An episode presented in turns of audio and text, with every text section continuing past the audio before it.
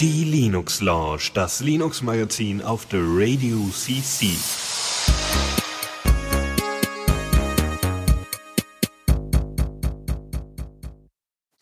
Ja, hallo und herzlich willkommen zu einer neuen äh, Ausgabe der Linux Lounge. Diesmal wieder Hallo. mal mit mir und dem Dennis.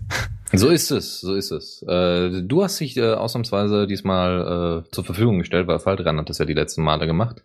Ja, Ähm. wir haben uns gestern in der Teamsitzung ausführlich geprügelt. Wer es denn machen soll, ja, weil Ja. keiner wollte es machen. Nein, nein, nein. Alles super. Äh, nö, ist, ich bin einfach mal für ein bisschen mehr Abwechslung so zwischendurch. Ja, Ja. ich meine, äh, macht ja auch Spaß mit Faldi. Aber es ist äh, mal so ein bisschen hier Spannung reinbringen. Und dann gucken wir mal, dass wir das diese Sendung mal schaffen. Ja, ich hatte es erst wieder fast vergessen. Dann kam die Erinnerung, da dachte ich, oh scheiße, schnell nach Hause. Und dann kam noch jemand, der mich wieder aufgehalten hat.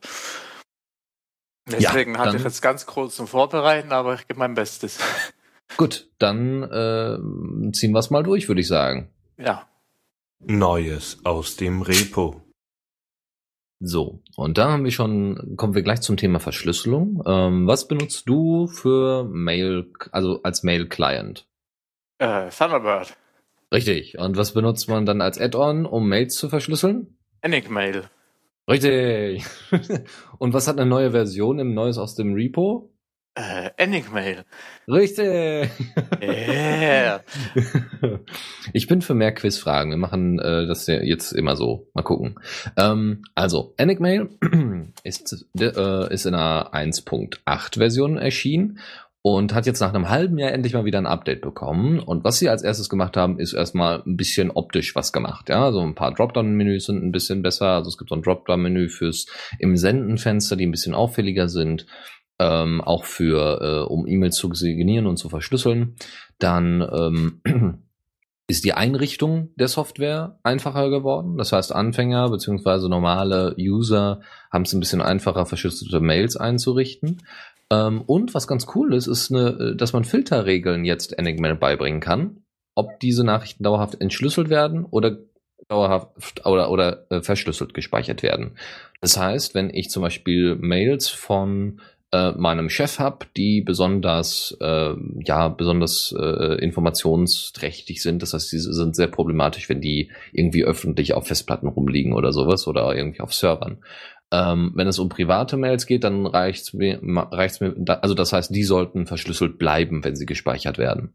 Ähm, auf der anderen Seite sollten dann andere Nachrichten entschlüsselt bleiben, weil es einfach nur darum geht, wenn man die Mails gegenseitig verschlüsselt hat, dass die dann halt äh, bei der Übertragung verschlüsselt waren dass die Mail-Server davon nichts mitbekommen. Das ist schon mal nicht schlecht. Finde ich ganz hübsch.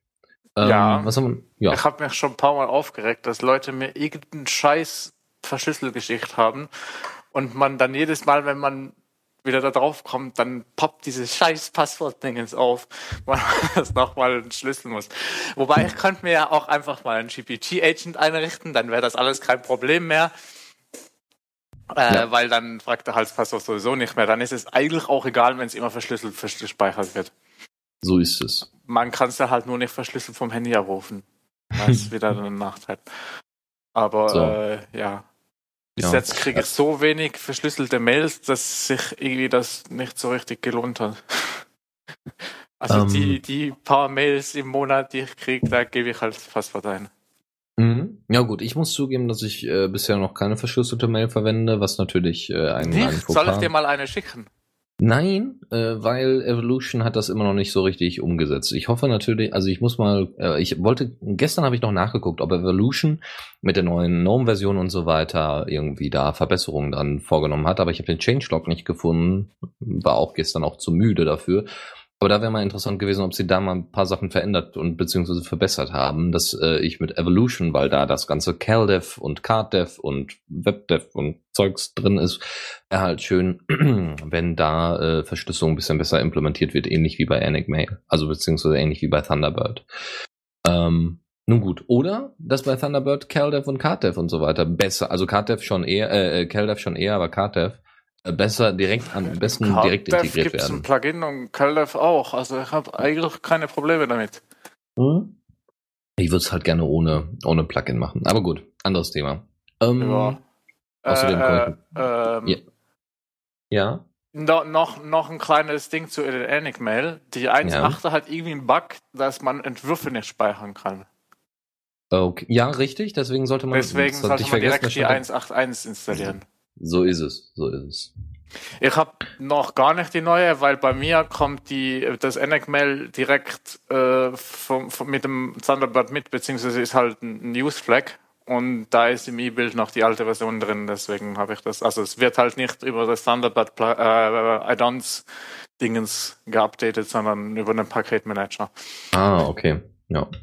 Äh, so, äh, was wir noch, äh, was noch eine Information ist, die vielleicht wichtig ist, wenn ihr auf älteren Rechnern seid oder auf älteren Betriebssystemversionen, dann ist 1.8.1 dann äh, die letzte äh, Enigmail-Version, die äh, GNU-PG äh, z- äh, 2.0.7 benutzt. Ja, also wenn ihr, wenn jetzt Ja. bald Enigmail 1.9 rauskommt, dann alles, was mindestens 2. 2.0.7 Ja, GNU-PG-Version mein, ist. meine Mutter hat sich beklagt, dass, dass als Mods das sind zu alt, also dass sie bald ein zu altes GNU-PG hat. Da muss ich wohl irgendwann das mal updaten oder so.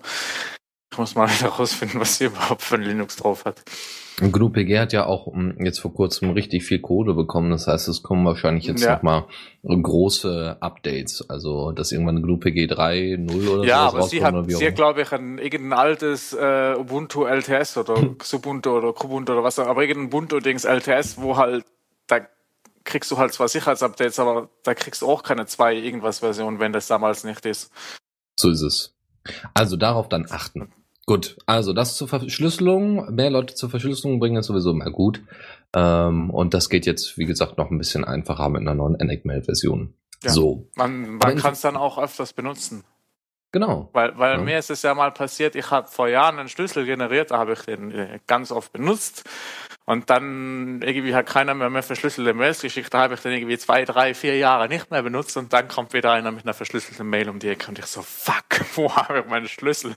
Und wie war das Passwort nochmal? Aber ich habe es hingekriegt. Also der Schlüssel lag zum Glück noch im Home rum. Und, und das Passwort habe ich dann nach einer Viertelstunde ausprobieren wieder hingekriegt. Das Problem war, dass meine im Hirn gespeicherte Motorik auch nicht mehr funktioniert hat, weil damals hatte ich ein anderes Tastaturlayout als jetzt. Das heißt, ich muss Oh. mich dann zurückorientieren, wo war denn die Taste, die damals, was war das denn da für eine Taste? Oh Mann, oh Mann. Aber wenn man das immer wieder mal benutzt, dann, dann äh, funktioniert das recht gut. Also jetzt kann ich das Passwort wieder auswendig. Benutzt mehr verschlüsselte Mails. Ja. Auch, auch wenn ich jetzt nicht das beste Beispiel dafür bin. ähm, aber zu verschlüsselten Mails kommen wir gleich noch und wie man das beson besonders benutzerfreundlich macht. Äh, jetzt kommen wir aber erstmal zu einer weiteren Softwareversion, nämlich von Newscoop oder Newscoop. Ähm, kennt ihr vielleicht, vielleicht aber auch nicht. Ähm, ich hatte mal ein Interview gemacht mit einer der äh, Presseleu äh, Presseleuten von der Vereinigung, die sich oder von der Firma Source Fabric, die unter anderem journalistische Tools baut, aber die dann als Open Source Version veröffentlicht. Deswegen ist Newscoop auch bei uns jetzt hier drin. Ähm, nicht nur, weil ich die Firma, soweit ich das, äh, was ich bisher von ihr mitbekommen hatte, äh, ziemlich cool finde, weil sie eben in Open Source macht und damit äh, ziemlich erfolgreich ist, ähm, sondern dass sie eben die Sachen auch ähm, ja, dass, dass, sie, äh, dass sie auch auf Feedback und so weiter von ihren Nutzern eingehen oder von ihren Kunden. In dem Fall haben sie jetzt Newsgroup 4.4 veröffentlicht. Das ist nichts anderes als ein Nachrichtenseiten-CMS. Ähm, ein ziemlich großes und mächtiges Tool. Ähm, man, was sie jetzt verbessert haben zum Beispiel, war das neue User Interface äh, im Backend natürlich, ne, für den ganz normalen Admin, also beziehungsweise für die Autoren. Ähm, man kann sich das tatsächlich, ich glaube sogar, benutzt das die Zeit? Nee, ich glaube die NZZ benutzt das, die Neue Zürcher Zeitung, die benutzt das. Ähm, ich glaube der Tagesspiegel auch. Äh, wie gesagt, das neue User Interface, ein neues User Interface haben sie eingebaut. Dann haben, dann, was ziemlich cool ist, ähm, Autoren können jetzt gegenseitig Entwürfe beziehungsweise auch fertige Artikel von anderen Autoren kommentieren. Das heißt, Ja. wenn du an einem journalistischen ähm, Teil arbeitest, also an einem, an einem Beitrag arbeitest, an einem Artikel arbeitest, ähm, dann ist es meistens so, dass du so mit Scheuklappen da durchrennst. Ja, du hast also bestimmte Informationen zusammengesetzt, ja, hast deinen Artikel aufgebaut und bist froh, dass der fertig ist so ungefähr. Und dann kommt kann halt jetzt in dem Fall jemand kommen und sagen, da ist noch ein Fehler, da bitte vielleicht noch mal überarbeiten oder die Struktur ein bisschen umstellen, so dass man es mhm. besser versteht als Leser. Und das ist natürlich sehr sehr schön. Ich habe es jetzt gerade hier auf dem Screenshot gesehen. Das ist, das ist total praktisch. Also man mhm. hat halt direkt neben dem Artikel, kann man dann die Kommentare anschauen und, und, und das korrigieren, weil, weil sonst müsste man das, äh, kann man schon irgendwie den Link, hier kannst du mal meinen Artikel gegenlesen und dann kommt wieder eine Mail zurück, ja, hier kannst du noch das und, und, und dann, dann muss man irgendwie mit der Mail und dem Dings und äh, die Kommunikation läuft dann da lang und das, der Artikel da lang und jetzt hat man halt alles in einem System. Das ist, ist eigentlich Genau, es muss halt keiner mehr durch, durch die Redaktion rennen mit einer ausgedruck, mit dem ausgedruckten Artikel und sagen, hier, lies mal. Ich habe das Internet ausgedruckt. Es ist blöd. Das ist das zukünftige Internet. Genau. Ähm, dann haben sich die, die, die Artikelthemen, also es gibt so, so, man kann so Artikelthemen festlegen, so ein bisschen wie Kategorien äh, im Bereich äh, äh WordPress, ja. Ähm, die kannst du festlegen und da, äh, das lässt sich jetzt besser auswählen. Da haben sie die Handhabung noch mal ein bisschen verbessert. Ähm, ansonsten gibt's schon längere Zeit, aber jetzt haben sie es noch mal ein bisschen erweitert und verbessert. Gibt es Meta-Tags für äh, Search Engine Optimization, äh, SEO, also dass eben Suchmaschinen besser diese Beiträge äh, finden können und einordnen können. Und es gibt, was mich wundert, dass es dieses Feature nicht schon deutlich, deutlich vorher gab, äh, eine Remember Me-Funktion, dass man eine Session, eine Login-Session für mehr als vier Stunden speichern kann. Ähm, was ja. den Vorteil hat, wenn ihr in einer, äh, wenn ihr in einer Redaktion sitzt, ja, und ihr seid halt mehr als vier Stunden da. So, ähm, so ein acht Stunden Tag sollte so ein Login schon überleben. Ja, genau so. Das, ist, das dazu. Äh, die machen auch noch andere, anderes Zeug. Die machen unter anderem Airtime, was wir uns mal angeguckt haben hier vom Radio. Mhm. Airtime ist äh, äh, auch so ein Webradio-Tool. Also äh, da, da läuft hinter Liquid Soap, was ähm, so was Streams und so weiter macht. Genau. Äh, ich glaube Eis, äh, hier, wie heißt es denn nochmal? Icecast. Ähm, ja, Icecast, genau. ist, es ist, ist wir benutzen jetzt quasi Liquid Soap geht auf Icecast, geht auf Zuhörer. Und das ist dann halt quasi nochmal äh, Airtime geht auf Liquid Soap, geht auf Icecast, geht auf Zuhörer. Es ist einfach mhm. nochmal eine Schicht oben drauf, wo man das Ganze verwalten kann. Genau, Liquid Soap kann man gut verwenden, vor allem für Automatisierung. Also wenn ihr Sendungen habt, die fertig vorbereitet sind und fertig aufgenommen sind, geschnitten sind und so weiter, und ihr packt die einfach nur noch on air, ähm, diese Airtime-Geschichte kann man äh, witzig schönerweise auch am, an richtige Radiostationen anbinden, also an Sender und Co., äh, was auch in Afrika tatsächlich in einigen, aber auch in, in ich glaube in Südaf äh, Südamerika auch gemacht wird. Ähm, dort äh, werden Radiostationen mit Airtime versorgt. Ja? ja, das heißt, Leute, die Internet haben, können sich das anhören oder eben Leute, die ein Radio haben, können sich das anhören. Das ist natürlich ganz, ganz klasse. Nimmt einem viel ja. Arbeit ab. Ich glaube, bei uns war das Problem, dass man mit dem Ding Sendungen planen muss. Das, ja, ja. das funktioniert ja, bei es, uns nicht. Es gibt zwar irgendwie Live-Sessions, also man ja, kann aber halt man, das so machen, man muss, man muss die Live-Session halt sagen, die fängt dann an und hört dann auf. Und, ja, ja. und, und wenn man, also man hat dann so ein, so ein Sendeblock halt einfach so im normalen Radio auch sinnvoll ist, weil da hat man halt von Stunde bis Stunde und danach kommt der nächste, muss man fertig sein und so. Aber wir, die dauernd überziehen oder zu früh fertig machen oder weiß ich was, ist, das mhm. funktioniert nicht. Sagen wir mal so, äh, wir haben halt als Standard immer Streaming, ja, also live und, und keine Aufnahme ähm, sondern bei uns ist Aufnahme die Ausnahme. Und bei Airtime hat man halt überlegt, dass man das genau andersrum macht, ja, dass Leute eher Aufnahmen haben, äh, Berichte haben oder sowas, die gestreamt werden sollen, ähm, okay. anstatt dauernd irgendwelche Live-Sendungen zu machen. Deswegen sind wir mit unserem äh, derzeitigen Aufbau auch ganz zufrieden. Es funktioniert sehr, sehr gut. Auch wenn die Programmiersprache gewöhnungsbedürftig ist. So ist es, so ist es. Aber damit sind wir auch durch mit der äh, in dem Bereich. Was GNOME angeht, ich hatte ja schon kurz gesagt, dass äh, GNOME eine neue Version draußen hat. Das werden wir entweder nächste oder übernächste Woche besprechen, je nachdem, ob Lukas sich dem annehmen möchte oder ich mich dem annehmen möchte. Ähm, ich werde erst die neue GNOME-Version ausprobieren und kann euch dann vielleicht ein bisschen mehr dazu sagen. Äh, was an neuen Features da ist, das kann man mal schnell ergoogeln, aber so Live-Testing oder sowas ist vielleicht für euch dann auch ein bisschen interessanter als Hörer. Ja, äh, Trolli hat das, glaube ich, schon mal ausprobiert. Ja. Er hat zumindest ausführlich darüber berichtet, wie er seinen Gnome Desktop kaputt gemacht hat und dann wieder heile gemacht hat. Mhm. Gut, damit sind wir damit durch und äh, ich würde sagen, wir kommen zum Newsflash. Sehr gut. da kommen wir wieder zur Mailverschlüsselung, aber das halte ich jetzt etwas kürzer. Und zwar ähm, hat Mailpile, äh, sagte Mailpile was? Ja, das war doch dieses neue Webinterface. Richtig, Webinterface für E-Mail-Verschlüsselung, was aber auch lokal aufgesetzt werden kann, dass ihr eben quasi so eine Art Thunderbird habt. Ja, das, das war auch geplant. Ähm, nur das Backend musste dann halt alles äh, ähm, richtig gemacht werden. Aber so, sowas wie lokal aufsetzen stelle ich mir dann interessant vor, halt, halt, mit Docker, weil mit Docker du ja halt eben sagen genau. kannst, hier, klon das mal und dann bam, hast du's. Also man kann mit Docker so geil, schnell, lokal äh, Dinge aufsetzen und ausprobieren. Mhm. Genau. Und Mailpile nicht, hatte das zum Ziel. Ich, ich glaube, das gibt's, Mailpile gibt es, glaube ich, seit einem Jahr, vielleicht ein bisschen länger. Ähm, die hatten sich das zum Ziel gesetzt, äh, hatten eigentlich auch ganz coole Ideen für ein Interface und so und sah auch alles ganz hübsch aus und auch einfach zu benutzen. Sie haben eine Beta dann veröffentlicht. Und jetzt haben sie einen Blogbeitrag veröffentlicht, der sagt, unsere Beta wurde zurückgewiesen. Ja, in der, in der Form, dass sie eigentlich nochmal zurück ans Zeichenbrett müssen. Ja, also es wurde von den meisten irgendwie nicht angenommen. Sie fanden es nicht so toll.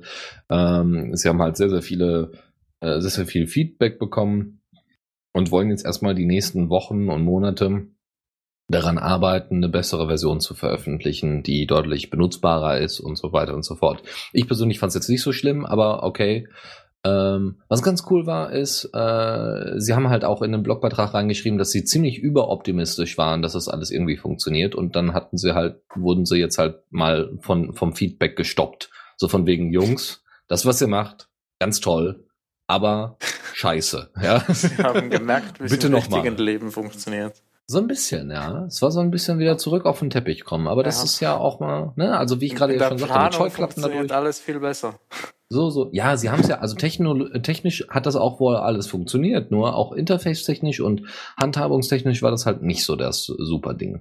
Aber sie haben sich jetzt trotzdem ähm, als Ziel gesetzt, ähm, so wirklich in Richtung 1.0er Version schon direkt zu gehen. Also jetzt nicht, dass sie jetzt einfach ohne Beta irgendwas veröffentlichen, sondern sie machen nochmal eine Beta-Phase und so weiter. Aber sie wollen es jetzt auf den Punkt genau treffen. Ja, sie wollen es ordentlich hinkriegen und dann endlich eine 1.0er Version veröffentlichen, äh, ohne viele Bugs äh, und äh, ohne irgendwie, dass, dass die Leute da verwirrt sind von dem Interface.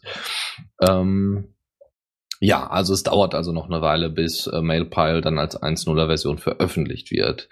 Ähm, genau, es muss ein bisschen, es muss deutlich stabiler werden und es muss deutlich simpler werden, sagen sie. Dann der IMAP-Support braucht auf jeden Fall noch ein bisschen Arbeit.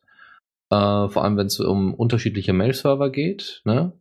Ähm, und da gibt's halt auch unterschiedliche Arten, wie IMAP implementiert ist. Das äh, ist natürlich ganz toll. Aber das ist, also, das wusste ich bis jetzt gar nicht, dass IMAP nicht gleich IMAP ist. Ja, also scheinen sie so äh, zu aufzunehmen, dass es halt sehr viele Anbieter gibt und die das wohl ein bisschen anders machen teilweise. Ja, das wussten sie halt dann vermutlich auch nicht. Dann war es eben halt bei der Planung, ja, warum wir einmal Bein und jetzt merken sie, oh, oh da mhm. funktioniert es anders. Genau. Aber macht ja nichts. Sie haben, sie wurden ja auf den Boden der Tatsachen zurückgeführt. Sehr schön.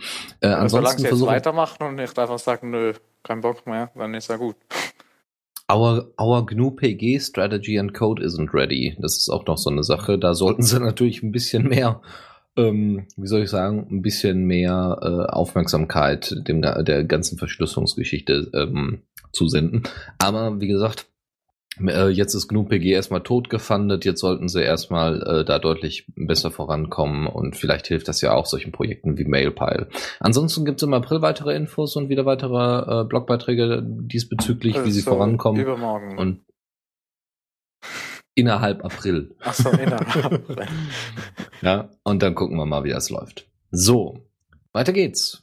Äh, Jolla, ich habe ja einen Jolla. Du hast ja keinen Jolla. Nee, ich habe keins. Ich kann da nicht Tja. mitreden. Ja.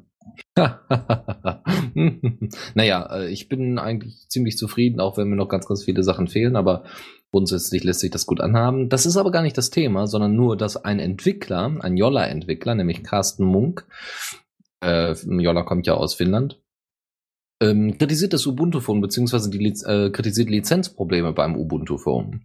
Äh, wir haben darüber berichtet, dass es ja dieses Aquaris E 4.5, glaube ich, oder 4.8 gibt. Und dieses Aquaris, äh, dieses Telefon von BQ, äh, spanischer Hersteller, äh, war ja so mitunter das erste Ubuntu-Phone. Da haben sich ja schon gleich alle drauf gestürzt. So, das Problem war jetzt, dass ähm, das wohl an einigen, äh, in, in einigen, äh, genau, im Kernel-Quellcode, genau, findet sich in den Ubuntu-Phones an Urheber, äh, proprietäre Urheberrechtshinweise. Ja, also da gibt's dann irgendwie innerhalb äh, des Headers oder sowas steht dann drin, dieser Quellcode sowie sämtliche Kompilate oder Ableitungen davon sind proprietär. Das steht da halt einfach mal drin. Die Frage ist natürlich, hat jetzt Canonical das selber da reingebaut oder, also was sie wahrscheinlich nicht gemacht haben, sondern wahrscheinlich die, die Leute da von, äh, von Aquaris, von BQ, und sie, also Canonical soll sich halt im besten Falle darum kümmern, dass das keine GPL-Verletzung auf einmal darstell, äh, darstellen würde.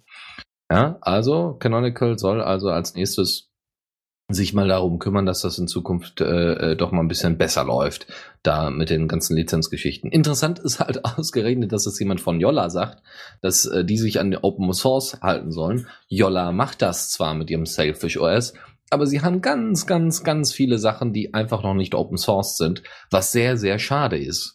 Ähm, und äh, finde ich gerade witzig, dass ausgerechnet jemand vom Yolla-Team, die, die bisher nur bedingt ihre ähm, ihre Darstellung, äh, also oder ihre, ihre Versprechen eingehalten haben, jetzt ausgerechnet Ubuntu bzw. Canonical kritisieren. Naja. Ja. ja. Ansonsten hat natürlich Ubuntu schon darauf reagiert und hat gesagt, mach mal. Also wir werden da mal mit, äh, mit BQ reden und dann kriegen die einen auf der Fresse, wenn die das nicht ordentlich machen. Wie Canonical halt ist. das war es auch schon wieder von unserem Newsflash. Es ist wirklich nicht so allzu viel Großartiges so passiert. Dafür kommt jetzt gleich ganz Großartiges. Yeah. Zockerecke. Hm. Magst du Horrorspiele? Es geht. Also ich bin so einer, der sich schon erschreckt, wenn bei Half-Life 2 so ein scheiß Headcrab hinter der Tür ist. Äh, ja, okay. und das ähm, ist ich bin, ziemlich ungünstig, ja. wenn es nachts um drei ist und die Nachbarn schlafen wollen. Verständlich, verständlich. Ähm, ich bin überhaupt kein Freund davon. Ich habe tatsächlich im Nigia mal gespielt und habe, glaube ich, weiß ich nicht, eine halbe Stunde bis Stunde habe ich dann ausgehalten. Also das war irgendwie so, also allein, äh, pures Gameplay, ja, also das heißt auch nochmal irgendwie aufgeteilt auf so ein paar, auf zwei Tage oder so. Dann habe ich halt gemerkt, äh, das ist zwar ganz großartig gemacht, äh, ganz toll, aber das ist halt nicht so mein Ding, ja dann lieber Shooter und also genau dann lieber irgendwie Schachcomputer. ist weniger aufregend. Aber Schachcomputer ähm, ist fast wie Shooter. Shooter, Schachcomputer, das ist wie Schachboxen. Naja. erst eine Runde, erst eine Runde äh, äh, ein Counter-Strike Go spielen und danach eine Runde Schach spielen. so, warum ich das jetzt angesprochen hatte von wegen äh, Horrorspiele und so äh, Outlast, nicht Outcast, genau, Outcast war was anderes. Outlast ist eine der ähm, eine der Spiele, die äh, relativ bekannt sind, auch für ihren Horrorfaktor und auch unter Windows. Von denen, glaube ich, gehört.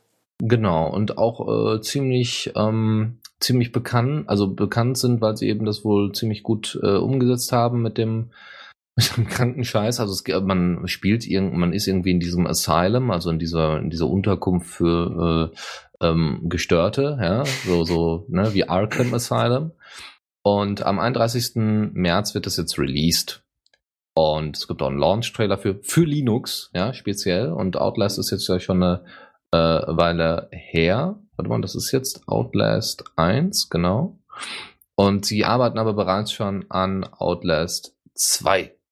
Ja, das heißt, das könnte auch nochmal für Linux veröffentlicht werden. Kommt das 2 also dann direkt für Linux oder wird das auch später? Höchstwahrscheinlich. Das ist wahrscheinlich, oh, ja. Jetzt haben sie jetzt erst, jetzt haben sie erstmal Outlast nach, weiß ich nicht, zwei Jahren, glaube ich, äh, veröffentlicht äh, für Linux und Mac.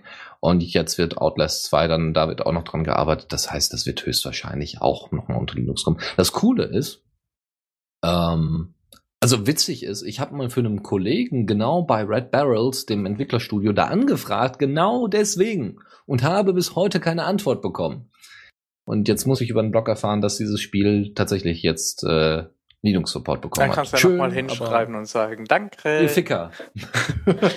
Warum habt ihr mir nicht geantwortet? Ich finde das unverfroren.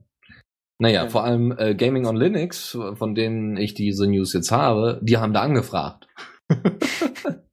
Total cool. Naja, äh, erfreulich. Vielleicht spiele ich das dann auch mal, aber ich glaube, ich lasse es bleiben, sonst kann ich nicht schlafen oder so. Hm. Was ganz witzig ist, ist eigentlich, dass sie da also mit Outlast 1 dann eben ausprobieren können, ob es gut funktioniert mit ihrem Linux-Port. Ja, das heißt, sie können. Du meinst, ich aber soll es mir doch kaufen, einfach nur aus Prinzip. Ja, du kannst dann mal ein paar Bug-Reports oder so an die Jungs senden. Da freuen die sich bestimmt Äh, ganz doll. äh, ja, ich habe mich da äh, äh, extrem erschrocken. Da ist ein Bug. Ja. Ja, sehr schön. Gut, das damit, das dazu. Äh, kommen wir zu anderen schönen Spielen, nämlich eines, was ich jetzt im Hintergrund hier laufen habe. Es ist Terrasology. Ähm, wir benutzen ja, wir spielen ja schon die meiste Zeit Mindtest. Ne? Äh, Tuxi, du ja zwischendurch auch. ja, ich habe jetzt Und- rausgefunden, wieso es bei mir nicht lief. Und? Ja, also ich hatte immer das Problem, es hat gestartet, ich konnte verbinden, ich war auf dem Server und es war okay. Dann habe ich mich irgendwie einen Schritt nach vorne gemacht und dann macht's BAM! Äh, Segfold. Manchmal aber auch, wenn andere Leute auf dem Server waren, war ich halt connected und eine halbe Sekunde später, ohne dass ich mich bewege, Segfold. Und schlussendlich lag das Ganze am Sound. Das Ding mag meine externe, äh, meine interne Soundkarte irgendwie nicht. Das heißt, sobald der erste Sound abgespielt war, was halt, wenn ich meinen ersten Schritt mache, das Schrittgeräusch ist, oder wenn jemand in meiner Umgebung ist und auch ein Schrittgeräusch macht oder irgendein sonstiges Geräusch, dann ist das Ding nicht mehr klargekommen. Und ich habe jetzt das auf mein Headset umgestellt und damit läuft's jetzt. Okay. Irgendwie bestimmt ein Jahr gebraucht, das auszufinden. Aber Also, ich, ja. das kann das- auch meinen Test spielen. Also ich, ich habe ich hab eigentlich auch ganz viel Spaß an meinen Test gehabt äh, und auch immer noch. Äh, jetzt im Moment äh, habe ich, hab ich halt viel zu tun gehabt, ähm, wegen Geburtstag unseres Re- Hackerspaces und solche Geschichten. Aber äh, Terrasology ist halt auch so eine Art Minetest, äh, Minecraft-Klon. Ja, ist ganz cool, ähm, weil es deutlich, also optisch einfach deutlich hübscher ist. Die haben sich einfach deutlich mehr Mühe gegeben, das auch einfach nur genial aussehen zu lassen. Unter anderem sind so ein paar Filter drin, ja, also so ein, so ein, so ein krisseliger Filter, also so, so der, der das alles so ein bisschen realer aussehen lässt. Ich, ich weiß gar nicht, wie ich das beschreiben soll. Er macht das alles, also ah, du hast halt keine klaren äh, äh, Konturen, die das Ganze irgendwie so künstlich aussehen lassen. Also ich meine, sind trotzdem immer noch Blöcke, ja. Man sieht, dass das künstlich ist. Das ist nicht das Problem. Ja, also bei, Aber- bei meinen Tests kann ich hier auch alles Mögliche. Ich habe mal alle Hacken angemacht. Dann, als Ja. ich dann wusste, okay, es läuft, dann würde ich sagen, okay, jetzt zeig mal, was du kannst, machst alles an. Und, und dann war es plötzlich alles unscharf, weil es halt alle Texturen verwaschen hat, dass es nicht so grob pixelig ist. Es war dann halt einfach immer noch pixelig, aber unscharf pixelig.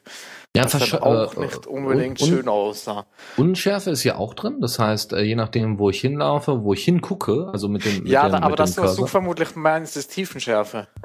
Genau, das, genau, sorry, genau. Das eine ist Das- Tiefenschärfer und äh, ähm, was ich eigentlich meinte, der, der andere Filter hier, das hat so ein, wie gesagt, das ist so ein Gekrissel. Also das ist so, so, so einfach, dass, dass eben optisch der Eindruck selbst bei einfarbigen Texturen entsteht, dass sie nicht so ganz einfarbig sind. Das passiert. Das Okay. ist ziemlich cool. Ich weiß gar nicht, wie ich das beschreiben soll, Ich aber man merkt es nicht, also ganz bei, klar. bei Dying Light hat es auch so ein Kr- Krisseln gehabt, was Ja, halt genau. so ein Film, Filmeffekt Genau, ist. genau Ähm, das. Was ich aber da ausgeschaltet habe, weil das da noch nicht so ganz performant läuft. Also es war hauptsächlich der Hauptgrund, wieso ich so niedrige Framerate hatte da. Ja, also ich hier, ich, ich habe jetzt, glaube ich, auch einfach nur die, ich habe jetzt gerade es ganz spontan installiert und springe jetzt hier so ein bisschen rum. Es ist wirklich sehr, sehr hübsch. Es ist optisch wahnsinnig ansprechend. Und wer da irgendwie Bock drauf hat, sich mal wirklich ein hübsches Mindtest anzugucken, weil es ist wohl auch ein Open Source Projekt, äh, der sollte das mal tun. Es ist natürlich noch lange nicht aus, äh, äh, ja, also es ist deutlich noch, äh, noch, noch deutlich ausbaufähig. Ähm, aber allein schon einfach nur da an so einem Berg, an so einem Abhang zu stehen Und also ich, die hatten wohl noch Probleme bei der Generierung äh, von Karten. Und das ist natürlich ein bisschen schade. Ja, Aber- ich, ich weiß eigentlich, äh, eben, es, schlussendlich kommt es dann halt doch drauf an, also es mag ja schön aussehen, wenn ich aber nichts Mhm. damit machen kann, bringt es mir nicht viel. So ist und, es. und so ist also es. mein Test habe ich jetzt eine komplett eingerichtete Wohnung mit Küche und Klo und Und Serverraum. Plugins, also jetzt nicht die Küche, aber äh, Ja, ich aber habe ich eine meine, Spülmaschine, eine Kaffeemaschine, eine Mikrowelle, einen Herd, Ja. einen Kühlschrank. Im Kühlschrank kann ich jetzt all mein Essen lagern und so. Mein Test ist inzwischen ziemlich mächtig durch die ganzen Plugins, die da drin sind. Keine Frage. Also das macht schon ordentlich Spaß. Ja, Spaß auf jeden Fall. Wer lieber was fürs Auge, aber dafür nicht äh, für die Hände haben möchte, also so ein bisschen Explorer spielen möchte, wo ich ja echt Spaß dran habe. Ne? Also einfach nur, lass mal eine Welt generieren. Und dann generieren die halt eine Welt und du läufst halt durch diese Welt durch. Äh, äh, oh, ich habe Kohle gefunden. Ist auf jeden Fall sehr hübsch und äh, sollte man mal im Auge behalten. Wir werden es auf jeden Fall im Auge behalten. Die Animationen und die Wolkentexturen sind sehr, sehr hübsch und es wirkt so ein bisschen wie, wie auf einem Drogentrip. Ja, also es ist äh, wow. Sehr, sehr hübsch, sehr schö schöne Ja, aber wenn, Farben. aber, wenn ich hübsche Landschaft sehen will, dann hole ich mir ein Spiel, was allgemein hübsch ist und, und Klar. Nicht, nicht dann hübsch, aber blockig. Hm? So. Weiter geht's. Also von, von, sagen wir mal, grässlichem wie Outlast zu schönem wie Terrasology, äh, zu wieder was Schönem und Grässlichem, nämlich einem RPG, ähm, Pillars of Eternity, äh, was jetzt vor kurzem für, ähm, also bei Steam veröffentlicht worden ist für Linux. Sieht sehr hübsch aus. und hat eine isometrische Ansicht.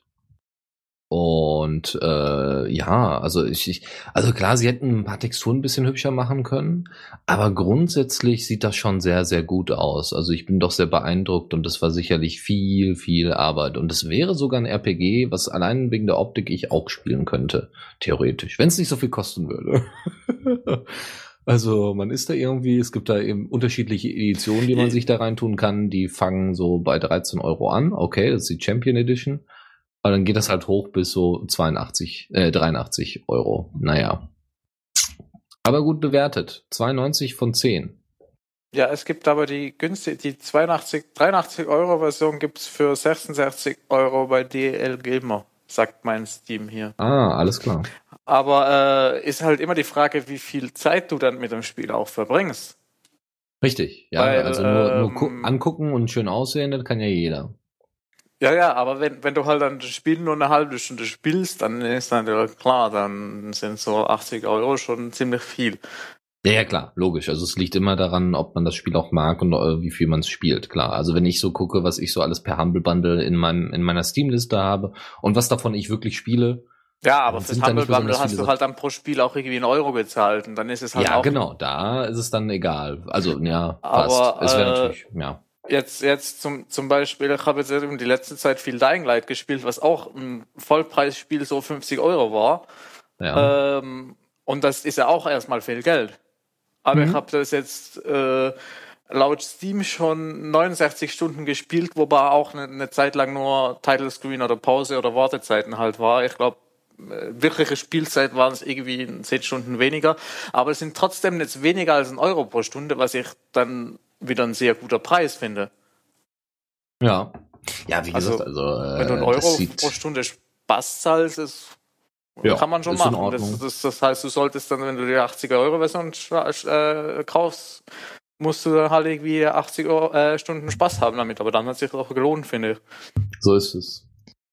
Wie gesagt, also ich habe mir jetzt noch mal ein paar Screenshots davon angesehen. Sehr beeindruckend. Ähm, wie gesagt, jetzt auch für den Mac und für Linux verfügbar.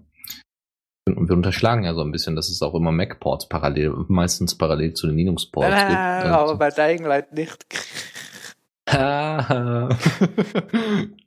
so, okay, so, unser, unsere letzte Geschichte hier noch.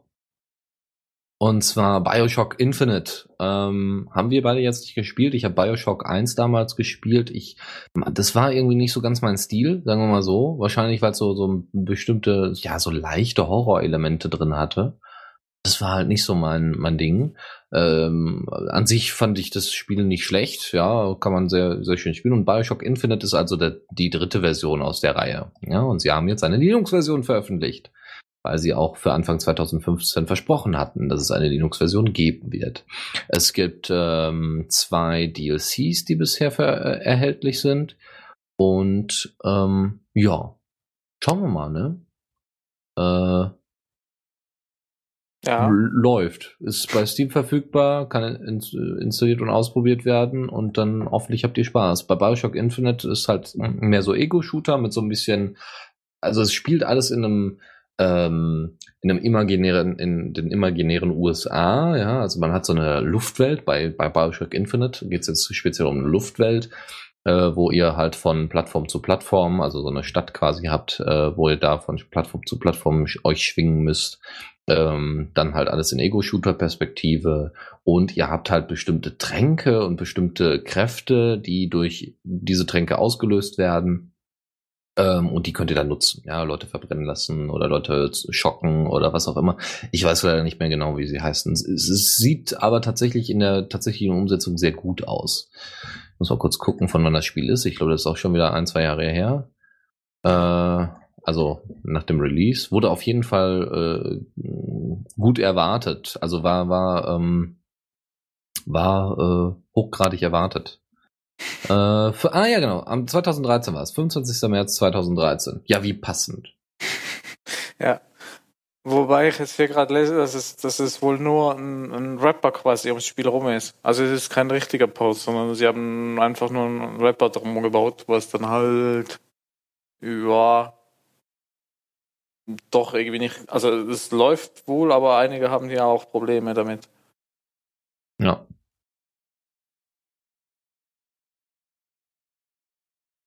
Coole Scheiße. Ja, dann sind wir damit durch und äh, kommen zum Ah, ich bin nicht so schnell mit Klicken. Kommando der Woche. So. So, okay. Ja, ist so ein bisschen schwierig. Ich kann ja hier keine Fernwartung machen. Äh, PyLabs ist ein kleines, ja, Kommandotool, eigentlich eher so ein, so ein, ja doch, es ist ein Kommandotool äh, in Python geschrieben, was ihr benutzen könnt, um Timelapse-Videos zu machen in der Konsole. Und ich sehe hier gerade mir ein Beispielvideo an, das sieht wirklich sehr, sehr hübsch aus. Total simpel, ja. Stellst eine Kamera dahin, ja, und dann sagst du, wie schnell, ja, dann gibt es irgendwie noch Show Mode, das Ganze ist angebunden an FFmpeg. Äh, genau, dann sagst du eben halt die Frames per Second kannst du festlegen und dann läuft's. Ja, ist ziemlich cool, ist auch ziemlich mächtig ähm, und wird auch noch ein bisschen dran gearbeitet. Das letzte Mal als bearbeitet, äh, äh, das letzte Mal wurde es vor zwölf Tagen bearbeitet. Ähm, ja, schön. Ja, dann brauchen wir nur noch eine Kamera, die sowas kann. Oder können das Ja, mittlerweile äh, alle Kameras? Nee, in dem Fall ging es jetzt einfach nur darum, dass du Filme aufnimmst und dann halt mit dem Key-Tool einfach diese, Ach diese so, Bilder dass die Filme nacheinander. schneller macht. Genau, so ist Ich es. dachte, das, das macht äh, äh, Bilder schneller hintereinander, also halt ein Verzeichnis mit Foto alle Minute ganz schnell hintereinander. Aber Nee, ich nee, nee. Es genau geht jetzt gelesen. speziell um Aufnahmen. Äh, du kannst auch mit dem Ding, also du kannst auch irgendwie Aufnahmemodus in diesem Key-Tool irgendwie festsetzen. Wie genau steht dann wahrscheinlich auf der Man-Page. Ja, hübsch. Mhm. Äh, ach so, ich muss schon wieder. Ah, Ja. Tipps und Tricks. Gibt ja, gibt ja nur ein Kommando der Woche. ja, ja, ich bin gerade, ich habe gerade Tabs sortiert und Themen sortiert und dann war ich schon fertig. So, wir haben wieder aus der Übung gekommen. so, ähm, wir haben, äh, wir haben wieder ein paar Link-Tipps zusammengesammelt. Ich werde die jetzt mal hier so ein bisschen untereinander packen. Also als allererstes haben wir einen Link-Tipp von einem Blogbeitrag, wo jemand gezeigt hat, wie er sein, äh, äh, wie, wie man seinen WLAN WLAN-Router äh, outdoorfähig machen kann.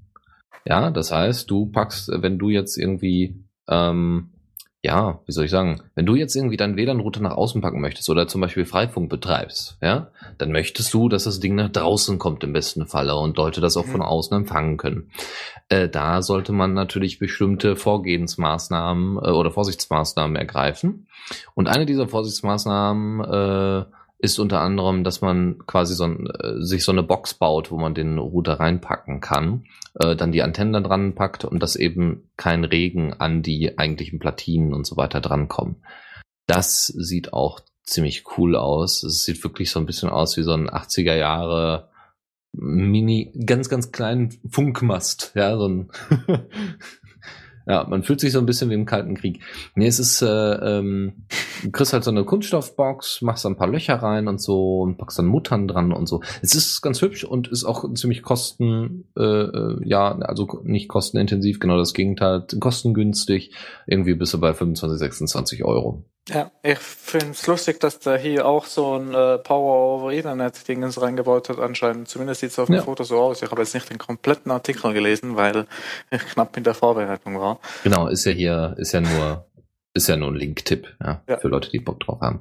Weiterer aber, Link-Tipp. aber mein, mein Komfort-WLAN hier macht das ja auch so. Also es ist halt so ein Ding halt schon fertig und da steckst du quasi das Input-Signal vom Netzwerk ins Netzteil ein und Ja. dann geht vom Netzteil dann nochmal wieder halt ein äh, Ethernet-Kabel, was dann zum, äh, zur WLAN-Antenne geht, Alles wo dann klar. halt Strom und ne, ein Netzwerk drüber geht. Also die haben da Mhm. irgendwie ihr eigenes Power over Ethernet auch reingebaut. Cool. Äh, da wir schon vorhin über GNOME gesprochen haben, gibt es noch einen Link-Tipp zu GNOME Extensions. Mit jeder neuen GNOME-Version müssen eigentlich die Extensions dementsprechend an die neue GNOME-Version angepasst werden. Was ja auch sinnvoll ist, ja, äh, zumindest zu einem gewissen Grad, weil sich mit jeder neuen GNOME-Version, die jedes halbe Jahr rauskommt, natürlich auch viele Dinge wieder ändern können, Features ändern können, Strukturen einfach auch ändern. Und dann muss man halt seine Extensions an die jeweiligen Versionen angepasst haben. Äh, man kann das aber auch abschalten. Ja, es gibt einfach bestimmte Sachen, die sich erstmal nicht großartig ändern, auch bei der neuen äh, GNOME-Version nicht. Und dass die ähm, Plugins bzw. Extensions weiterhin ordentlich funktionieren. Ja, auch wenn sie die Ich glaube, ich habe falsche. das früher auch schon mal bei Firefox Plugins gemacht. Als die Plugins einfach nicht geupdatet wurden und, und sie aber trotzdem funktionierten, aber halt die falsche Version drin stand und dann Firefox gesagt nee, ist nicht kompatibel. Ich will nicht. Dann hat er gesagt, jetzt mach ich es kompatibel und habe auch die Version angepasst und hat's getan. Genau. Tuxi zwingt seine Add-ons immer zur Kompatibilität. Äh, in dem Fall ist es halt genauso. Man macht einfach mit, ich glaube, Deconf war es, mit dem Deconf-Editor, äh, kann man einfach dort eine, n- äh, hier so eine Checkbox ausmachen und dann funktioniert das. Mhm. Und unser letzter Link-Tipp ist ähm, ein Android-Auto selber bauen. Es gibt eine App, die heißt Android Auto, ja, tatsächlich, die speziell äh, auch dafür angedacht ist. Und dort kann man eben, also äh, in dem Blogbeitrag wird halt nicht nur beschrieben, wie diese Software funktioniert, sondern wie man tatsächlich auch so eine Art Bordcomputer m, allein mit seinem Handy baut. Das hört sich jetzt äh, großartiger an, als es jetzt vielleicht dann später in der Umsetzung ist, weil er beschreibt dann halt, ja, du kriegst dann halt hier so einen Saugnapf, den solltest du dir holen, dann solltest du dir einen Klinkenadapter für deinen, dein Radio holen. Und dann solltest Dann- du ein Handy holen. ja, solche Sachen. Und dann installierst du dir noch ein App und dann Auto. funktioniert das. Aber grundsätzlich finde ich das nur dann kaufst du ein Auto und dann packst du da Benzin rein und dann guckst du mal, ob der Ölstand in Ordnung ist. Ähm, ist, ist trotzdem eine ganz nette Idee. Und vielleicht kommt der eine oder andere da auf äh, andere Ideen, neue Ideen, äh, wie man so ein bisschen sein Android beziehungsweise sein Smartphone mit dem Auto verknüpft, ohne gleich da äh, die neue, ach, die neuen Schnittstellen von BMW, Mercedes und wie sie nicht alle heißen, sich reinzutun, die so eine automatische Connection aufbauen. Ja. Nun. Kannst, kannst du dann irgendwie okay Auto statt okay Google sagen? Oh, mein Handy geht wieder an. Ich darf nicht okay Google sagen. oh nein, ich habe schon wieder gesagt. Ich darf einfach nicht okay Google, oh verdammt. ein Teufelskreis, meine Damen und Herren, ein Ja. Teufelskreis. Weil die Äh, hat ja während dem letzten oder vorletzten Feierabend mein Handy ferngesteuert. ja, ich habe über die Sendung. Genau, total cool. Das Lustige war, das erste Mal hat er irgendwas anderes. Ich habe ja gar nicht, ich war da gerade in der Küche und Ja. ich habe nicht richtig zugehört und plötzlich höre ich, wie mein Handy Pling machen. Ich so, hä? Erst mal im Chat gefragt, hast du gerade okay Google gesagt oder was ist los? ja. Jetzt hör auf, Handy! ja, aber okay Auto, ja, weiß ich nicht. Dann könntest du ja sagen, okay Auto, fahr mich bitte nach Hause. Nach Hause, genau. Ja, das, das kommt dann auch bald, denke ich. So. Kommen wir äh, zu einer anderen Geschichte, nämlich zu Blogio. Blogio ist ein, äh, auch ein nettes Tool, wo es darum geht, dass, also es ist ein Desktop, ähm, eine Desktop-App quasi, also für, für Linux, ähm, wo es darum geht, dass du Blogbeiträge schreiben kannst. Sagt irgendwie auch der Name, habe ich so das Gefühl. Ähm, das ist äh, sinnvoll, wenn man es vor allem oft offline ist, ja, also wenn man oft auf Flügen ist und da kein WLAN zur Verfügung steht oder nur ganz schlechtes WLAN, dann ist natürlich blöd, wenn man jetzt, ähm, naja, wenn man jetzt äh, anfängt damit zu schreiben, also dass die Sachen zwischengespeichert werden, zum Beispiel so ein Gedanke gibt es.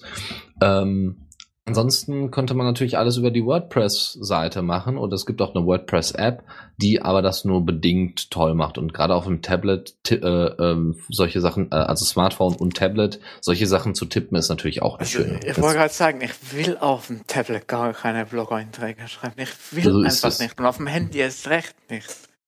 Ja, Also wenn man mehr als ein paar Zeichen tippt, dann will ich eine Tastatur, die sich anfassen lässt. Also das ist hier ein Beitrag von dunkelangst.org und äh, mit seinem Blog, der halt auch oft unterwegs ist, der halt auch äh, dementsprechende äh, Beiträge zu unterschiedlichen Ländern. Neuseeland hat er hier, Switzerland, Deutschland, Pakistan, Südkorea, Taiwan, China. Wer da irgendwie Interesse hat, kann sich den sicherlich auch noch mal ein bisschen intensiver angucken. Ja, ich frage mich gerade, ob der auch Angst vor Horrorspielen hat. Höchstwahrscheinlich, höchstwahrscheinlich. Ähm, äh, der, hat- aber ich glaube, der hat eher Angst vor Flugzeugabstürzen. ne? Gut. Das dazu mal angucken. Ist auch sehr schön ausformuliert, warum er denn das als besser empfindet und so. So, das, Bloggi das zu Blogio. Wir bleiben so ein bisschen bei Text. Und zwar gibt es das Textus Project. Das ist von der Open Knowledge Foundation gebaut worden. Äh, ist auch nicht schlecht, ist auch ganz hübsch. Ähm, es erinnert tatsächlich so ein bisschen an Booktype. Bei Textus geht es darum, dass man ähm, mit kulturellen und historischen Texten arbeitet und diese zum Beispiel kommentiert. Ja, das heißt, ihr habt jetzt die neue, habt jetzt eine Ausgabe von Homer als PDF, ja, also irgendwie Homers, ach, was weiß ich, was hat der denn noch so geschrieben? Weiß ich nicht, der hat seine, seine Grieche, nehmen wir Platon, ja, dann hast du, äh, ähm, hast du äh, den, den Staatenaufbau von Platon da drin und du willst dir halt nicht nur selber Notizen machen, sondern willst zum Beispiel in Gruppen daran arbeiten. Und dann kannst du das mit diesem Tool, indem du dann Sachen markierst, kommentierst und äh, von Seite und vielleicht sogar Verbesserungen mit reinschreibst. Das ist echt nicht schlecht, ja. Und das Ding ist natürlich Open Source, ja, sonst würden wir es ja hier nicht promoten. Es sieht zwar noch, naja, sagen wir mal, äh, es ist jetzt noch nicht so, wie soll ich sagen, es ist optisch noch nicht so ganz, also es ist, es sieht halt nach Bootstrap aus, ja. Es sieht halt teilweise sogar schlimmer aus als unser Lambda-Cast, als unser Rec. Ja. Und das soll schon was heißen. Aber ich denke mal, dass sich dann irgendwann die Jungs da mal hinsetzen werden von der Open Knowledge Foundation und daran arbeiten werden. Sonst machst Es- du auch so ein hübsches Redesign wie bei uns. ja, ich denke mal, dass sie das noch anführen werden. Es gibt auch bereits eine, eine Plattform, die das bereits äh, versucht umzusetzen, aber bei der wird mir im Moment nichts angezeigt, zumindest jetzt noch nicht, nämlich, nämlich äh, beta.openphilosophy.org. Äh, dort haben sie mal so eine Instanz aufgesetzt und da kann man dann mal einfach mal sich ähm, einloggen und dann eben philosophische Texte hochladen und so ein Zeug. Das ist schon gar schön, ja. Ähm, da bisher sieht man aber von den Texten nicht viel. Könnte gut sein, dass diese Texte erstmal äh, nicht veröffentlicht worden sind. Es gibt auch irgendwie, genau, es, ach nee, geht, also es geht um Public Domain Texte, die da eingeführt werden sollen. Aber gut. Gut, das dazu. Äh, Finde ich sehr, sehr hübsch. Äh, Werde ich vielleicht sogar in Zukunft mal benutzen. Ja? Gerade bei Texten, wenn man mit anderen Leuten irgendwie Essays schreiben muss oder sowas oder einen Text so strukturieren möchte, würde ich so ein kann Ding das einfach denn, mal Kann aufsetzen. das denn auch schreiben? Ähm, ja, aber eben nur als Kommentar. Also neben, Also, also, du, kannst, du brauchst einen fertigen Text und du kannst nebenbei bei Kommentare schreiben. soweit ich Aber das du kannst den verstanden Text habe, selbst ja. nicht anpassen. Weil dann eignet sich dafür ja eher weniger. Ja, Moment, du kannst ja in einem Etherpad schreiben und in Open Philosophy kannst du die Texte auseinandernehmen. Also du kannst dann eben kommentieren, welche, ja, also du kannst sie strukturieren. Du musst ja dann in Open Philosophy dann immer wieder dieses Dings da reinkriegen, also die, den aktuellen Text, den du gerade bearbeitet hast. Es ist so ein bisschen blöd, weil man hier, ich, ich wollte mir jetzt keinen Account extra dafür anlegen für so eine für so eine Geschichte. Man kann auch sich mit Google einloggen, aber ich habe keinen Google-Account. Ähm, da wäre natürlich mal interessant gewesen, das genauer auszuprobieren. Aber das, was ich bisher hier sehe, ist in erster Linie Sachen markieren, dann dementsprechend damit verknüpfte E-Mail-Adressen, die dann eben Kommentare dazu absenden. Mhm. Ja, ähm, Aber weil, weil sonst kommt es ja dann wieder so an, an das äh, äh, Newsblog-System ran, was wir am Anfang hatten, wo du auch halt einen Artikel editieren kannst, nebenbei kommentieren. Du hast halt auch Kommentare zum Text gemacht. Du hast aber nicht so schöne Textverbindung gehabt.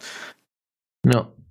Und, und ich muss mal unser Confluence updaten, weil die haben da jetzt in der neuesten Version auch sowas eingebaut, äh, dass du quasi jetzt Inline-Kommentare schreiben kannst. Das heißt, du kannst auch einfach im Text irgendein Wort oder einen Satz markieren und sagen, dazu wieder einen Kommentar schreiben und dann erstellt er an dieser Stelle einen neuen Thread quasi, wo du dann drunter antworten kannst und dann auch irgendwie sagen kannst, ja, Thema ist jetzt erledigt und so. Mhm. Das wäre dann quasi die Verknüpfung von dem äh, News CMS vom Anfang und dem Textanalyse-Dings von, von gerade eben. Was man damit machen kann, und das ist echt nicht schlecht, ist zum Beispiel, dass man Bibliografien damit anlegt. Ja, du kannst dann halt eben sagen, hier, ne, Karl Marx. Ähm, äh, ich wusste nicht, dass Karl Marx mal. Hä?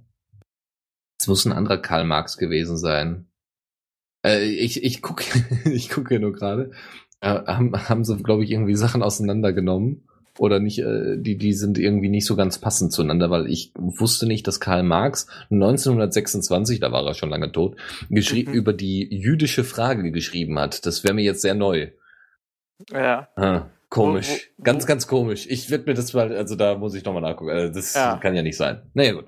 Äh, wusstest, gesagt, wusstest du, egal was du kochst, Karl Marx oh Gott. Ah. Deswegen musste ich gerade so lachen, als, als du Karl Marx gesagt hast. Weißt du, wie weh das tut für jemanden, der aus den Sozialwissenschaften kommt und dann kommt so ein Witz? Vorsicht, Füße hoch. Karl Marx. so. Ähm, also man kann Bibliografien damit erstellen, was für, für wissenschaftliche Arbeit sehr wichtig ist. Man kann äh, zudem auch noch mehr Met Metadaten mit einfügen zu diesen Bibliografien, ja, also ISBN-Nummer und was weiß ich nicht, Kurzbeschreibung und sowas. Dann kann man Sektionen äh, zitieren und diese dann verknüpfen mit den Texten, die bereits vorhanden sind, was sehr hilfreich ist. Ja, das heißt, man hat immer so was Referenzielles, dass man direkt nachgucken kann. Ah, äh, ja, Marx bezieht sich hier auf Kant oder nee, auf Hegel, auf Hegel wohl eher, bezieht sich hier auf Hegel und das könnt ihr da und da und daran sehen. Und das ist natürlich ziemlich cool. Ähm, dann, wie gesagt, Kommentare da dran setzen und Tags setzen und ja, Kommentare. Annotate? Ja, Annotate ist doch. Was ist ein Annotate? Verändern oder was? Äh, markieren oder. Äh, ja, ah, alles also klar, halt, ja, stimmt. Hm? Äh, ja, ja. Markieren. So, share your annotations with others and make them private. Nee, or make them private. Ja. Gut, total cool. Will haben, ausprobieren, wird irgendwann mal aufgesetzt, nur zum Spaß. Und dann, vielleicht kann man es tatsächlich mal verwenden. Ich habe ja noch äh, anderthalb Jahre vor mir. Ja, anderthalb Jahre wissenschaftliches Arbeiten, zumindest zu einem gewissen Part, äh, vor mir. Das dauert noch ein bisschen. Da, da wäre es halt auch wieder praktisch, wenn es dann davon einen Docker-Container gibt. oh ja. Weil eben, da machst du einfach Docker Run, bla bla, und dann zieht er das runter, startet und dann musst du nur noch einen Browser aufmachen und auf drauf gehen. Ja. So, und du hattest jetzt noch was? Äh, Blue Proximity, wenn ich das hier so richtig ja, sehe. Ja, äh, ich habe da in der Firma einen Auftrag gekriegt. Such doch mal raus. Ich will, dass wenn ich mit dem Handy vom Rechner weglaufe, dass der sich automatisch lockt. Und das ist das, was ich gefunden habe, was das wunderbar tut. Das heißt, du äh, machst dann halt beim Handy Bluetooth an. Bei mir, also bei mir ist es also sowieso an wegen der Uhr. Und, und wenn ich dann halt mit dem Handy weglaufe, äh, dann, dann lockt sich das Screen. Du kannst auch einschalten, dass wenn du wieder hinkommst zum Rechner, dass er automatisch wieder unlockt. Das habe ich ausgemacht, das äh, will ich nicht. Äh, bei mir ab und zu verliert, also das Handy verliert irgendwie dauernd die Verbindung, aber du kannst einstellen, dass wenn er länger als, keine Ahnung, fünf Sekunden nicht verbunden ist, dann lockt er den Screen und dann ist es Dann verbindet er sich bei mir immer noch. Ich weiß nicht, ob das an meinem Laptop liegt oder am Synology-Mod auf dem Handy. Wobei mit der Uhrverbindung habe ich keine Verbindungsprobleme. Aber es funktioniert eigentlich relativ gut. Nur so alle zwei Tage einmal passiert es, dass das Handy einfach sagt, nö, ich verbinde mich jetzt gar nicht mehr und dann lockt sich das Screen mitten während dem Tippen. Ja. Also ist, also, aber sonst ist es, also wenn Leute oft das Problem haben, dass sie sich nicht äh, ja, äh, den Screen locken und weglaufen, äh, dann können Sie sowas benutzen und das ist dann besser als einfach den Screen da so rumliegen haben. Ja. Im besten Falle einfach äh, Hemden tragen. Ja, das war bis immer, äh, bisher immer vom Vorteil. Dann hat, konnte man einfach schön das Handy in die Hemdtasche oben reinpacken und dann äh, ist auch sicherlich die Bluetooth-Verbindung äh, öfters mal stabil, anstatt wenn man es immer in die Hosentasche packt. Ja, auch wenn es auf dem Tisch liegt, direkt neben dem Laptop. Also das ist bei mir kein, also Empfangsproblem habe ich überhaupt nicht. Also Bluetooth hat extrem guten Empfang. Also du kannst sogar im, im anderen Raum noch sein zum Teil und das hat immer noch Empfang, wenn du irgendwie oh. in einem bestimmten äh, also ich kann, wenn ich das Handy schon irgendwie im, im Bett äh, an den Strom angeschlossen habe und auf dem Klo sitze, dann habe ich immer noch Empfang mit der Uhr. Das heißt, Bluetooth hat nichts, also vergleichsweise gutes Empfangsding. Also es kann nicht sein, dass du bloß, weil du es in der Hose hast, dass du keinen Empfang hast. weil du es in der Hose hast, hast du keinen Empfang. okay, ja. ja, wunderbar. Ja, dann sind wir doch damit erstmal durch. Ähm, ja. Gibt's noch irgendwie was, was wir brauchen? Wenn ihr irgendwie, äh, weiß ich nicht, Themen habt, Blogbeiträge geschrieben habt oder Blog oder einen Blog habt, ja, entweder packt ihr den euren Blog, der sich dann mit der Technik beschäftigt, zum OSBN, zum Open Source Blogging Network, osbn.de oder osbn.org oder so, wovon ich auch viele Informationen ziehe, oder ihr schickt mir euren Blog einfach oder einen bestimmten Beitrag, den ihr geschrieben habt oder so, und dann kann man ja mal gucken, ob man den einbettet in die Sendung, äh, in die Shownotes, wie auch immer.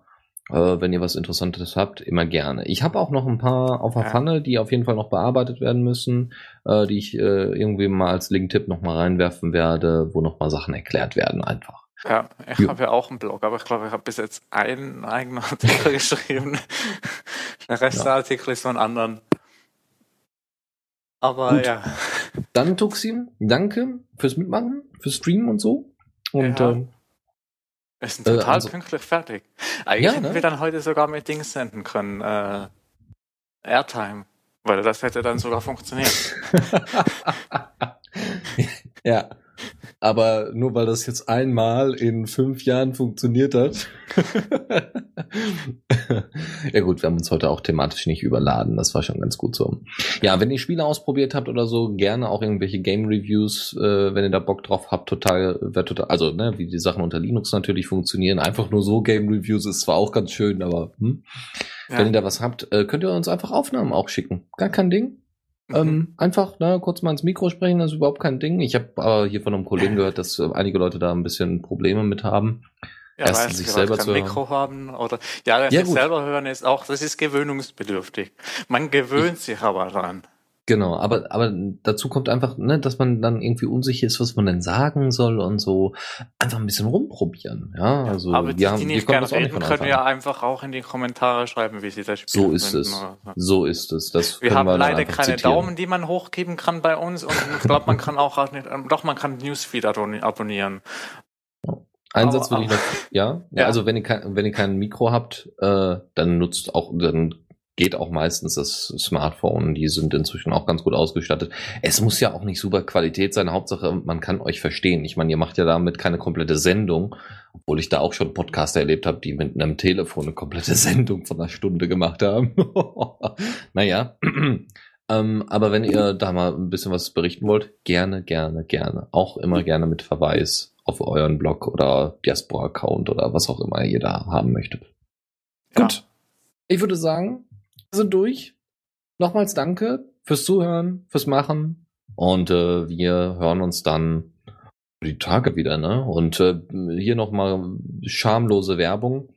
Bitte hört euch mal die letzte Folge des Leviathan an. Finde die ist es wert, mal angehört zu werden. Und wenn ihr da irgendwie mal äh, Infos, äh, also wenn ihr irgendwie noch zusätzliche Infos haben wollt, beziehungsweise habt, ja, oder irgendwie kommentieren wollt oder so, gerne, gerne. Bitte kommentieren. Dann kann man da ein bisschen, dann können wir das fürs nächste Mal ein bisschen besser machen. Ja. Gut, Okay. dann bis zum nächsten Mal. Jetzt haben wir doch überzogen. Mist. Ja, bis zum nächsten Mal.